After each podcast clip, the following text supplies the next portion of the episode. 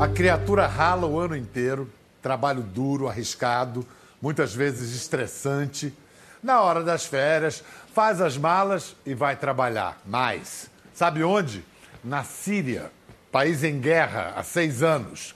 Repórter dos melhores, ele gosta de descansar carregando pedra. E carregar pedra, para ele, é construir histórias. Sua especialidade são histórias de gente comum que tem a vida virada pelo avesso pela história com H maiúsculo. Acolham com seu melhor aplauso o exemplar repórter Marcos Uchoa.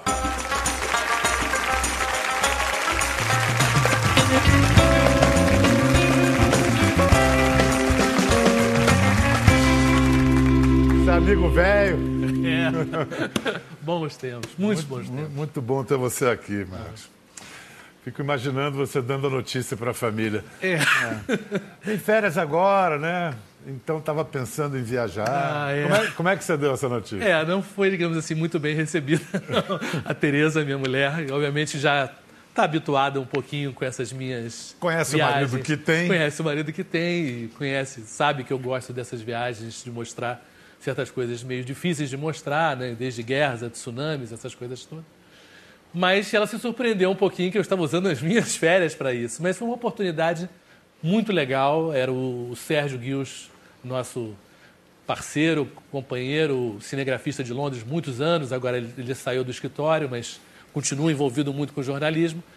Ele tinha essa vontade, era uma vontade dele, ele sabia que eu gostava. Nós também já tínhamos ido duas vezes à Síria 2003 e 2006, numa época, obviamente, bem melhor, onde o país tinha problemas como uma ditadura, e no Oriente Médio, de maneira geral, vocês sabem que são ditaduras bastante difíceis de se viver lá mas não eram guerras. Né? E agora a gente queria muito mostrar como estava essa guerra, como é que estava a Síria agora. E, e, aí foi por iniciativa de vocês, né? Vocês foram fazer é uma produção sua com, com o Guios. Mas qual é a, a, o mote do documentário, assim, a pegada do, do doc? É, eu, assim, acho que a gente pensava é o seguinte, a Síria são mais ou menos 22 milhões, um pouquinho mais de pessoas, e metade das pessoas perdeu suas casas. Né? Quer dizer, eu perdi ou você perdeu, ou metade do auditório perdeu.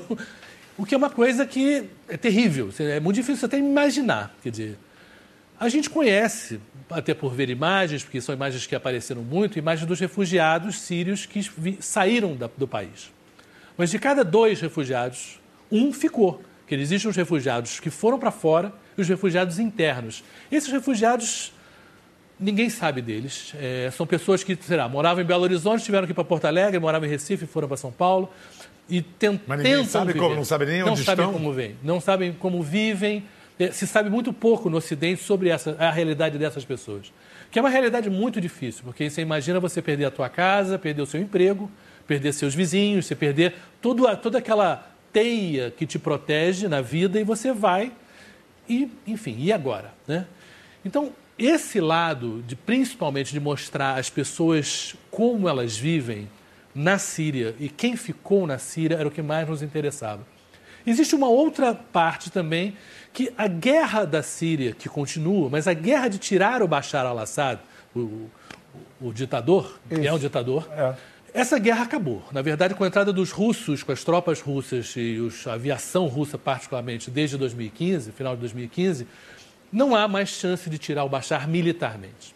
A guerra que existe agora é uma guerra de desgaste. Estado Islâmico, Al-Qaeda, grupos, vários, muitos grupos, mas não há condição de tirar o regime. Agora, essa guerra continua, mas ela está diminuindo. E por que está diminuindo? E por que também o horror de ser refugiado é tal que muita gente está querendo voltar, já tem gente voltando e já tem gente pensando em voltar. Uma coisa que você conversa com com muitos sírios é, é, é, a sensação de humilhação, de ter que ter deixado a sua casa, o seu país e ser tratado como um cidadão de segunda classe. A, Isso é uma ponto de, a ponto de achar que é melhor voltar para um país que ainda está para lá de complicado, quer dizer, é. que ainda está em guerra tecnicamente, sim, sim. ainda é melhor tentar viver ali do que é, é, porque... entrar na Fortaleza Europa, por exemplo. É, voltar hoje para a Síria é complicado, porque você tem várias, vários problemas. Voltar para casa? Bom, mas que casa? Que casa? Será que você tem uma casa? É. Enfim. E, e, pode até é, ser questionado por que, que você foi, né? Sim, também tem, tem, esse isso, lado. Né? É. Também tem esse lado. Hoje, por exemplo, uma das coisas que impressionam é que você vê na rua, né? Grupinhos de garotas, muitos grupinhos de garotas. Onde é que estão os garotos? Muitos, onde estão os rapazes? Muitos fugiram para não servir, para não fazer o serviço militar, hum. para não participar da guerra. Então você tem uma rapaziada que está lutando, você tem uma rapaziada que morreu, você tem uma rapaziada que fugiu. Claro que tem gente que ficou também, falando, mas é nítido visualmente a falta de jovens nas ruas, homens, né? Você já foi várias vezes ao Oriente Médio, você já fez outros conflitos, já foi ao Iraque, ao Líbano, Palestina, várias reportagens. Por que, que te fascina tanto aquela, aquela região? Eu acho que você não consegue explicar o mundo hoje sem falar do Oriente Médio. Quer dizer, vale pelas guerras, né? vale pelo terrorismo, né? e obviamente até as pessoas que, sei lá, estão numa, nas ramblas de Barcelona e são atropeladas, e isso tem a ver com o que acontece no Oriente Médio. E hoje a Síria, o que no passado já foi muito o problema Israel-Palestino, hoje migrou em grande parte para a Síria. A Síria hoje é um vulcão de raiva e que, em que você vê muita gente no Oriente Médio, não só na Síria, se sentindo abandonada pelo Ocidente e, e, e, maltratada, e o Ocidente lidando com elas como se fossem cidadãos de segunda classe. Dois pesos, duas medidas. Mas você tem uma marca como repórter do show de ter uma visão muito independente. Você uhum. narra o que você vê e, e, não reproduz apenas o que as agências de notícia internacionais. Uhum. Aliás, é para isso que servem os correspondentes. É, é. E eu acho, eu também é, sou repórter e sempre me fascinou o Oriente Médio, que é onde aparece claramente o conflito de versões entre a versão ocidental do que está acontecendo uhum. e a versão do mundo árabe ou do, do local, do, do, do, é. do, a versão deles, do Oriente Médio, do que acontece, é, daquela é muito, questão. É, no caso da Síria, por exemplo, é muito claro. Hoje você pega uma versão ocidental onde tentam empurrar o problema da Síria como um problema religioso. Ah, você é alauíta, você é sunita, você é cristão quando isso não era um problema na Síria mesmo, não era uma questão. As pessoas nem se perguntavam, era considerado até um pouco indelicado fazer uma pergunta dessa, não, não se fazia esse tipo de pergunta. Agora, por exemplo, não se fala que os cinco anos antes de começarem a guerra lá foram as piores secas de 50 anos. Quer dizer, o aquecimento global realmente tem uma influência enorme. Contribuiu muito, muito. para a atenção. São é. chamados refugiados do clima, gente que estava é, é. na, na, zona rural Não, e que, e acabaram indo para as periferias, periferias da grande cidade. Alepo, por exemplo, no começo, não teve protesto em Alepo contra o governo. Alepo tem uma, é, sempre foi a cidade, foi a São Paulo, digamos assim, da, da Síria, é, comercialmente muito rica e muito próspera, e estava ajeitada ali com o governo em relação à questão do comércio. E quando a guerra começa, é realmente uma guerra de gente que vem de fora de Alepo. Principalmente grande parte dessas pessoas que estavam muito pobres, sofrendo muito com, com o que aconteceu no campo. Você tinha também uma questão política. O Bashar tinha feito é, umas certas reformas neoliberais empurradas pelo Ocidente, onde ele privatizou muita coisa, onde ele incentivou também umas certas importações, e isso criou muito desemprego na Síria. Então, essas razões que são razões que valeriam para a gente. Se aqui no Brasil tiver uma seca horrorosa, a gente vai ter migração de gente do interior para as nossas periferias. E, e vale também para a economia. E que são muito mais próximas da gente que nos tornam, e, e que torna mais fácil para a gente compreender aquilo do que simplesmente generalizar e dizer. É, são os fanáticos, é não. tudo motivado, motivado por fanatismo. É, é, não, e isso é horrível realmente, porque quando você vai lá e realmente conhece as pessoas, você vê que as pessoas são iguaizinhas a gente. Elas querem as mesmas coisas, estar com a sua mulher, com seus filhos, com seus amigos, um trabalhinho normal. Paz, Isso vale para prosperar. Lá. É, vale para vale qualquer lugar. todo mundo. Vale pra... Vem eu cá, acho... você... diz. Eu, eu, acho que assim, quando você viaja o mundo, você vê que, na verdade, embora o nosso papel de, de repórter seja mostrar a diferença, mas eu acho que seria mais importante até mostrar as semelhanças. Nós somos muito parecidos com qualquer um. É, existem diferenças culturais, sim, mas o que nos move em termos da busca da felicidade é muito parecido em qualquer hum. lugar. Você foi então em Alepo, quais foram as cidades que você foi? Gente, Damasco, é, naturalmente? É, Damasco primeiro, Aí fomos depois para Homs, que era a capital da Revolução, como era visto. Depois fomos para uma área do Crac de Chevalier, que é, uma, um, é um, castelo das cruzadas, assim, o, o maior e o mais bonito, e onde era uma, uma base do, da, da Al-Qaeda. Fomos para uma região onde tem muitos brasileiros, Marmarita. Depois fomos para Tartus, que é no litoral, que é uma cidade muito forte dos alauítas, e onde tem a base naval russa, e onde eles, eles não receberam a guerra, no sentido, não teve conflito em Tartus. Mas muita gente alauíta de Tartus lutou na guerra e morreu. Então você vê muitas fotos das pessoas que morreram, do, dos rapazes que morreram. E, e, e, há um sofrimento muito grande, apesar de ser na beira da praia, as pessoas estão na praia, e, existe lua de mel em Tartus, o governo promove lua de mel em Tartus. Então você vê também um lado de uma Síria normal, o que também é um pouco chocante, porque é normal, é. mas não é normal. É, mas eu me lembro na minha temporada na, em Sarajevo, na, no cerco mais longo da, da, da, história moderna, no meio de uma guerra, a resistência das pessoas sob o cerco em guerra era levar uma vida normal. Sim. A atitude de, resistência, debaixo de bomba, debaixo de ataque, era, a atitude de resistência é levar uma vida normal. É. Mesmo que a normalidade seja quase surreal, né? Não, e é curioso a gente falar de normal no Brasil, porque eu me lembro de duas entrevistas que eu fiz lá é, com brasileiros, brasileiros sírios, né? Que voltaram para lá e falaram: não, eu estou muito bem aqui na Síria, aqui eu me sinto em paz, o Brasil está muito perigoso. Meu Deus do céu! Quer dizer, mas é, você vê como é que o Einstein diz, tudo é relativo, né? Eu diria que para quem mora no Jacarezinho, sei lá, no Rio de Janeiro hoje, na realmente maré, na maré, é, na... você poderia imaginar certas periferias, é. que, que, realmente é problemático. Palmira era um lugar com 21 hotéis, 5 de 5 é, de cinco estrelas. Quer dizer, era um lugar de turismo legal, assim, lindo, é realmente tá muito tá bonito. deserto agora. Tá, deserto. Hoje, hoje é uma espécie de uma base militar. A gente vê muito russo, a gente não podia gravar russo os russos não, não deixam. É, as condições de trabalho, como é que estavam as restrições para vocês trabalharem? As restrições, assim, você tem que trabalhar com alguém do Ministério da Informação. Era um rapaz que falava. Chamado falava Minder. Minder. É, é. Mas, assim, eu achei muito leve até, muito leve, assim. A gente basicamente não podia gravar nada militar nada que mostrasse soldado. A gente até, o Sérgio até, Sérgio sendo Sérgio, é. gravou alguma coisa, gravou, gravou os russos lá, mas os russos, e eu até, eu falo um pouco de russo, eu brinquei com os russos que eu tinha estado na Copa das Confederações e falei com eles, mas eles, duros assim, não responderam é, ali em Palmira, porque a guerra hoje mais importante para o governo sírio é a guerra no deserto, porque no deserto que está Raqqa, que está Deir onde tem muita o Estado Islâmico ainda está muito lá, o Daesh, uhum. e é onde tem petróleo e gás.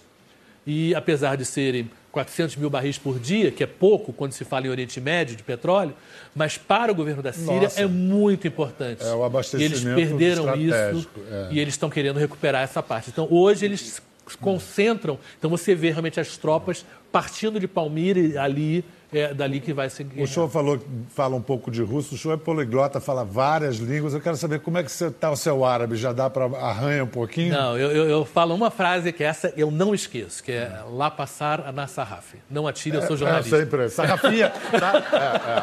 é, é, é, essa você não pode esquecer. É, eu sabia falar sarrafia, sarrafia, que é imprensa, imprensa. É. Sarrafia, sarrafia. Mas é bom ser específico. É, é. De novo, vamos lá, para todo mundo aprender. Lá passar a na sarraf. Não atire, eu sou jornalista jornalista. E obrigado, né? Chucram, chucram, é. obrigado.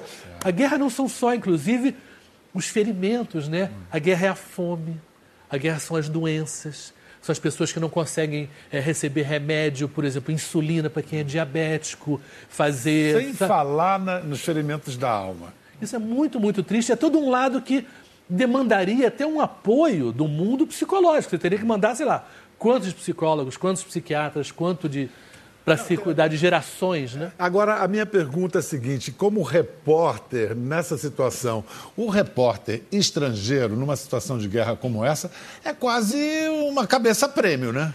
É, porque lamentavelmente o que aconteceu nos últimos anos, assim, é que passou a existir uma coisa que não existia tanto na tua época e nem existia na minha no começo das guerras, que era sequestro. O, o repórter passou a ser uma moeda de troca interessante para o Estado Islâmico, para grupos da ONU, e vários repórteres foram sequestrados na Síria. Então você tem a preocupação, obviamente a preocupação normal de não morrer e não ser ferido, mas você também tem a preocupação de ser sequestrado e ficar anos. Porque não estamos falando de ser sequestrado e ficar uma semana preso, que é desagradável, mas enfim, se, se aguenta, né? Mas ficar anos, como existem é, pessoas sequestradas lá, realmente é muito complicado. Na Guerra do Mali eu também vivi isso, quer dizer, o esse medo... Foi, esse é o principal medo. É o né? principal, quer dizer, é. acho que o principal medo é morrer, né? É. Mas depois... Não, na guerra é, você tem o medo. Essa novidade. Em Angola, em Angola eu fui sequestrado, foi muito rápido, mas a primeira coisa que passou na cabeça também foi quanto, quanto tempo que eu vou ficar. É. E depois foi uma situação em que eu tive medo de morrer e medo de matar. Porque eu levei um motorista que era de uma etnia que não devia estar onde estava. Sim. A sua responsabilidade é enorme. É, é uma das preocupações você como repórter que você está com um cinegrafista e está com alguém local. É. E muitas vezes é a tua responsabilidade de ir ou não ir, eu diria que sempre é tua. É. Então você fica se torturando um pouco. Vou? E não devia ter ido. Fico? Ah, mas eu devia ter ido. O Enfim. que, o que, que você responde quando perguntam para você? Porque já me perguntaram muitas vezes: o que, que leva um repórter aí se expor a uma situação de perigo como essa? Eu tenho é, três sentimentos que eu respondo. Eu não sei se eu te digo. Eu Dá- digo curiosidade, Sim. Essa solidariedade. Aham. e vaidade. É engraçado. Pra mim, não, vaidade não. Até porque eu acho assim que a primeira. Ó. Não, de verdade, não. Eu acho assim. Eu, eu- eu- Eu inclusive, uma- já vi isso nos melhores repórteres, Não, não, alguns sim. são os mais vaidosos. Você Sim, sabe não, disso. não, não. Você sabe disso. Não, não tem dúvida. Não, mas eu, eu acho que eu não sou vaidoso como repórter. De verdade, até eu virei repórter de televisão por um acaso completo. assim. Eu sou uma pessoa tímida. Claro que hoje sou menos tímido porque a profissão te empurra para não Não, não estou dizendo que você é Tô falando- vaidoso de sua bela sim, careca, não, show. É. Estou dizendo que você é vaidoso do seu trabalho perto. do cacete, pô. Não, não, sim, eu sou vaidoso do meu trabalho. Eu gosto do É, meu trabalho e- lógico. e quero fazer coisas importantes. Sim. Agora, eu acho assim, fazer coisas importantes que, que o mundo vai gostar de ver é algo que me move. Entendeu? Contar uma história que eu acho que as pessoas vão querer ver, eu acho que é uma coisa muito forte. Então, nesse aspecto, é uma vaidade profissional de sim. Até porque eu acho que não é qualquer um que pode fazer esse trabalho. Você tem que ter uma certa experiência, você tem que ler muito, se preparar, ter cuidado, exatamente porque o medo também te salva, né? O medo é exatamente para te proteger, é para te evitar que você entre numa roubada. E Quando você que a gente- perde o medo, aliás, você- eu já testemunhei gente que perdeu o medo e morreu 15 minutos depois Não, é, por causa disso. Por causa disso, quer dizer, eu acho que é muito importante você saber os teus limites. Inclusive, eu acho que não está na nossa função mostrar o bang bang da guerra. Nós não somos preparados para isso, não somos treinados para isso, embora a gente, eu tenha feito um curso que a Globo pagou, etc e tal, mas eu não sou um soldado. E, obviamente, eu acho até, para falar a verdade, quando você está numa situação difícil, eu já tive, Quando você está num monte de tiroteio, você está o quê? Você quer se abaixar, você quer se proteger. O que que você está vendo ali? Não está vendo nada, de verdade. Você pode estar vendo, no máximo, alguém do lado dando um tiro para lá. Alguma novidade nisso? querido? O que que você está contando de diferente? Ah, a guerra é ruim? E quem, quem não sabia que a guerra é ruim? E, e mesmo porque a notícia não está aqui. Não tá ali, não quero- Está aonde vai parar o tiro. É lá que está a notícia. É. O outro lado do disparo. E tá Quem vai provavelmente no- o Está disparo. provavelmente no final do combate, quando acabar tudo. E você vai ficar horas ali, ou dias ali, ou semanas ali, em busca de saber como é que aquela batalha vai ser resolvida. E possivelmente nem será resolvida ali na batalha, mas num acordo de gabinete lá, lá atrás. Que Hoje na Síria, por exemplo, você vai falar: quem decide a guerra da Síria? É a Síria? Claro que não. É a Rússia, é o Irã, é a Arábia Saudita, é o Catar, é os Estados Unidos. Tem tantos países agora, a Turquia, que se metem ali. Os sírios, de certa maneira, estão completamente reféns de decisões que não são tomadas nem no campo de batalha. Além de dor e morte, o que a guerra produz, como a gente falou mais cedo, é certamente refugiados. Na Síria, um em cada dois habitantes perdeu sua casa. Segundo a ONU, são mais de 5 milhões de pessoas que fugiram do país. O nosso próximo convidado é um sírio que vive em Belo Horizonte se tornou uma referência para seus 4.300 conterrâneos que chegaram ao Brasil desde 2011. Recebam o padre Jorge Macis. Padre, mas você veio antes da guerra para o Brasil. Eu cheguei 12 de outubro de 2004. A sua infância e juventude na Síria foi onde? Eu nasci numa aldeia pequena encostada na cidade de Homs, chama Zaidal, onde Marcos ficou lá perto. Ficou. Mas o Marcos esteve em Homs. É. Sim. O que, que dá mais saudade ou tristeza, padre? As duas misturadas, você sabe muito bem, Pedro. A gente sai do, do país, da pátria, mas a pátria não sai do coração. Então, Quando foi a última vez que você esteve lá? foi três anos atrás. Ah, então já em guerra. Já foi duas vezes em guerra. Aqui, que trabalho o senhor tem recebendo refugiados sírios? Qual é o perfil dos refugiados sírios que chegam pedindo o seu apoio? Chegou a guerra para mim. A, a guerra chegou lado. a você aqui. Chegou, né? É, no início era assim um pedido de algumas pessoas conhecidas ou através de uma referência eclesiástica, um amigo, um parente que querem vir aqui procurando a paz no primeiro, né?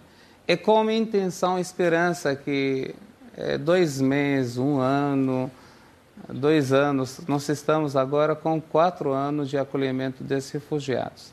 Depois, o cenário totalmente mudou dessa vocação nova e com o apoio da Arquidiocese de Belo Horizonte, dos muitos brasileiros, né, que tem esse perfil de nação acolhedora, né? Uhum. É fácil eles acolher, abraçar os, os dores, os sofrimentos dos outros. Nós estamos com quatro anos de acolhimento. Mas quais são as queixas mais comuns que você ouve dos refugiados? Eles hoje sofrem muito com essa palavra de refugiados. Não tem como a gente mudar no dicionário. Uhum. Os árabes falam assim: convivência de 40 dias permitir de ser chamado diante de casa, né? Uhum. Já tem quatro anos nesse país, segundo a Constituição brasileira, é o momento de entrar com o processo de naturalização. Uhum. E ainda nós estamos tocando esse, essa palavra muito machucada. É, não tem podemos alguma, mudar. Tem alguma sugestão para trocar esse nome? Tá, de... Os novos sírios. Os, os novos, brasileiros. Porque, é, novos brasileiros. os, os, premier... os, primos. Os é. primos, os primos. é, realmente eu vejo é, como esses novos primos, os novos brasileiros, uma grande potência Infelizmente, na ausência de departamentos brasileiros que cuida isso, não foi nem eu preparado, nem Marcos preparado, nem ninguém preparado. Deveria ter uma organização ao nível nacional para essa missão importante. Nessa ausência, estamos ocupando esse espaço, mas precisamos é, mais força-tarefa, porque eu vejo desses novos inteligência, uhum é, cursos superiores. 99% dos refugiados que vieram do Brasil têm curso superior completo ou incompleto. Sim. Aonde até hoje nenhuma faculdade abriu espaço para acolher. Não sei o que, que eles estão esperando. Talvez chegue uma decisão internacional, uma reunião, um, não sei. Mas, padre, muitas vezes. Isso me chama a atenção. A gente vê duas dificuldades para quem é refugiado. Primeiro, aprender a língua que é uma coisa é, que, obviamente, complica um pouco a inserção, né? E depois arrumar um emprego que, e obviamente no momento que o Brasil vive, Realmente. deve ser particularmente as não duas há, coisas juntas. E o show não há uma política do Estado brasileiro de recepção aos seus refugiados. Por exemplo, de uhum. organizar cursos para aprender a língua. Uma uhum. política mesmo de recepção. Sim, sim. Quando a Angela Merkel abre lá para receber refugiados, vamos receber é uma recepção mesmo, é, né? É, para é. receber, dar alojamento, dar curso, enfim. Não sei se caiu na sua mão, por exemplo, o protocolo que o refugiado recebe. Pela última vez vou falar refugiado. Sim. Está aparecendo um rascunho de papel, está faltando papel no Brasil, um rascunho comprido onde tem uma foto e tem as marcas, tipo de um produto. E esse rascunho vai ser renovado, renovado, renovado, renovado. Está esperando uma decisão. E eu sou brasileiro hoje. Uhum. Eu sei que a nossa casa está precisando mais atenção das outras casas, outros casos, né? Mas precisamos também a um nível é, calmar o coração desses meninos, desses jovens que vieram aqui, escolheram Brasil, porque Brasil é, tem fama. Uhum de amor, de, de convivência, das coisas boas, de país amigável. E, e nós não conhecemos o Brasil ontem. Os sírios aqui, fundaram o país é. junto com Vocês os italianos, com os libaneses. Vocês os... têm uma tradição aqui no Brasil. Aliás, há recém-chegados, refugiados, primos aqui na plateia? Onde estão? Aqui é o pessoal da primeira fila. Então, depois do intervalo, a gente conversa um pouquinho. A gente volta já. Bem-vindos de volta a essa conversa com o repórter Marcos Uchoa, que acaba de voltar da Síria, onde gravou um documentário sobre a guerra e sobre a reconstrução do país, e com o padre Jorge Marcis, que acolhe refugiados sírios em Belo Horizonte. A gente tem aqui na plateia alguns sírios que fugiram da guerra e estão tentando recomeçar a vida no Brasil. Quem é o Rayan? Rayan, salam aleikum. Salam. Quando é que você chegou ao Brasil? Chegou no outubro de 2015. Não faz muito tempo. não. Como é que, como é que você está se virando? Quando eu cheguei, minha irmã chega antes de mim aqui no Brasil. Primeiro fica difícil, sabe? Aqui no Brasil não sabe ninguém, língua estava muito difícil também para eh, aprender. Também eu estou advogado em Síria, aqui muito difícil para Trabalhar. trabalho como advogado aqui, então fica muito difícil para mim. Qual o seu trabalho agora aqui? Está fazendo Agora o quê? estou eh, desemprego, agora eu procurando para trabalho. Sei. É, agora depois de dois anos aqui, eh, eu acho que meu português melhor- melhorar um pouco, eh, conheci mais pessoas. Então, eu gosto do Brasil. Eu espero que coisas eh, fiquem a melhorar para mim no prive. Padre superior, advogado, como o senhor disse, é, chega ao Brasil, apoio da família, mas não. Você não teve nenhum apoio do governo brasileiro. Não, Não. Do seu lado, quem é? Mazen? Mazen. Você, Mazen, quando você chegou? Eu cheguei em dezembro de 2013. E você, qual é a sua formação profissional? Sou chefe de cozinha. Já é mais fácil se, uma É um colocação? pouco melhor porque a comida qualquer país você vai mais fácil porque para trabalhar. Se Mas- fosse mais difícil que aprende a língua, como meu amigo falou, e ver a costume das pessoas aqui, que pessoas preferem e tal. E até debater um pouco, pouco. E por que você veio para o Brasil? Por escolha ou porque era para onde dava para vir? Na verdade, não, porque só tinha o Brasil que abriu porta para mim. Que é o único país que dá o visto para o refugiado vem com avião em base que não precisa nem viajar no mar e nem passa nada do medo, sabe? Que eu fui primeiro fui na Tailândia e fiquei preso, não me deixei entrar, com o seu sírio. Aí depois descobri que o Brasil dá um tranquilo e Qual era a sua cidade lá na Síria? Damasco. Damasco mesmo. E você pensa em voltar? Se acabou agora a guerra, eu vou sair direto para lá. Você acha que isso é possível, show? Acho, acho sim. Quer Se dizer, Deus quiser. Eu acho que, eu acho que é, na verdade, a maioria dos sírios que eu conversei, eu tive no Líbano também, aqueles que Querem voltar. Na Turquia, a maioria quer voltar. É, eu acho muito difícil ser refugiado. Você, é, eu acho que ser imigrante é diferente, porque quando você pensa em sair como um plano de vida, você está todo preparado, existe realmente uma, uma vontade de mudar de vida no- e viver em outro país. Muitos brasileiros fazem isso. Né? Agora, você ter que sair da tua casa por causa da guerra é completamente diferente. Eu acho que é uma situação que você nunca se conforma, de certa maneira, você quer, quer sempre voltar. Eu- E fora que eu acho que é difícil mesmo, como ele está passando, que um advogado tem que estar procurando um emprego tanto tempo, quer dizer, sabe, e mesmo, sei lá, hoje em dia, de repente, ele está cozinhando até o que ele não gosta de cozinhar. Quer dizer, enfim, ele- Eu você tem que se adaptar. É, sempre foi cozinhar e tal, mas eu amo o Brasil. Mas também não pode esquecer seu país. Sim, entendeu? sim. E a Síria é muito gostosa. Outra vida, né? Esse menino do seu lado é o Khaled? Khaled, Quantos anos você tem, Khaled? eu venho aqui em 2015, eh, fevereiro. Sei. Você trabalha? Eu trabalho aqui no Brasil. Faz eu, o quê? Eu marceneiro. Marceneiro? Marceneiro, sim. É? Você já tem namorada brasileira? A verdade tem, não faz tempo, só um mês.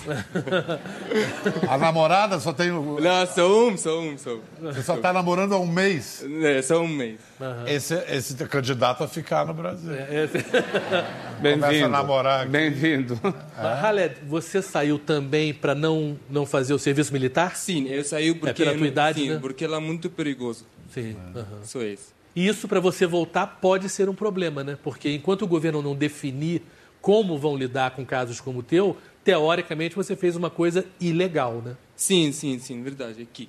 Mas eh, para mim eu não quero voltar porque eu saí na Síria há 20 anos, vim aqui há 20 anos aqui no Brasil.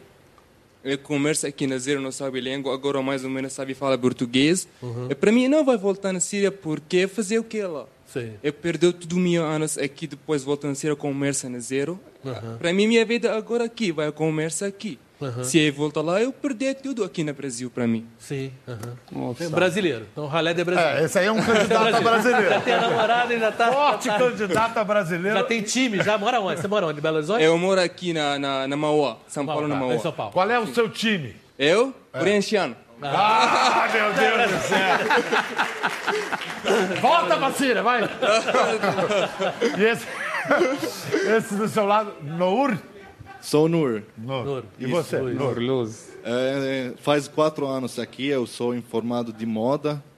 É, trabalho no teatro como assistente figurino com Gabriel Vilela. Opa, está totalmente adaptado, então. É mais ou menos, porque como o mercado de teatro do não é teatro fixo, brasileiro. sabe? Ficou contra... contratado de pouco tempo, depois ficou desempregado de novo. Isso é difícil para a gente. Isso é, é instável, né? É. Às vezes tem, às vezes não tem, né? E, e teatro é muito forte na Síria. Tem uma tradição. Tem uma e eles- tradição. O Sim, governo bem- bem gosta forte e- mesmo. E, é bem forte mesmo. A E cultura também, porque é muito o a Síria é um, um país muito antigo, por isso tem várias culturas. Vocês contam histórias há muito tempo. É. Inventaram esse negócio. de 10 mil anos Mil da civilização. É, 10 É mil perto, anos de né? civilização. Muito obrigado a vocês, boa sorte a todos, tá? Os que vão voltar e os que na, vão ficar. é, na experiência que você tem, padre, de, vamos lá, de quatro, de dez que vieram, quantos vão voltar, quantos vão ficar? Eu acho, por enquanto, a história de voltar não está na mesa. Não está, ainda não, está na não, mesa? Não, não, não. Agora a história está para manter. Lá em Belo Horizonte já abriram seis microempresas. E eu quero falar que hoje esse novo Ciro jovem que está vendo, que já tem estruturas de inteligência, curso completo, capacidade, e muitos têm capacidade financeira, porque quem hoje eh, vai ser refugiado? Aquele que tem grana, pelo menos para pagar a passagem para o Brasil. Se Deus não permite, acontece um algo semelhante aqui no Brasil, quem vai sair do Brasil? Que tem dinheiro. Nessa crise, que tem dinheiro já foi embora. É Então, dinheiro. eles vieram aqui e, com a ajuda das famílias, eh, conseguiram abrir um negócios pequenos, tanto de alimentação, tanto das outras coisas. E o povo está durando, está entrando com gesto brasileiro mesmo de solidariedade e está virando eh, umas estrelas. Estou falando de Belo Horizonte, estado de Minas Gerais, são famosos agora no meio da sociedade. E graças a Deus, isso me agradece muito, porque me dá um fruto dessas plantas que a gente plantou. Uchoa, eleja uma imagem dessa viagem para a gente fechar isso hoje. Olha, existe uma rua em Damasco que chama Rua Reta, que é uma rua que é citada na Bíblia, né? De São Paulo. E é é onde São Paulo estava procurando as Ananias, né, para ser batizado, enfim. É uma rua que existe até hoje, enfim. É de, engraçado a gente ver uma, andar numa rua.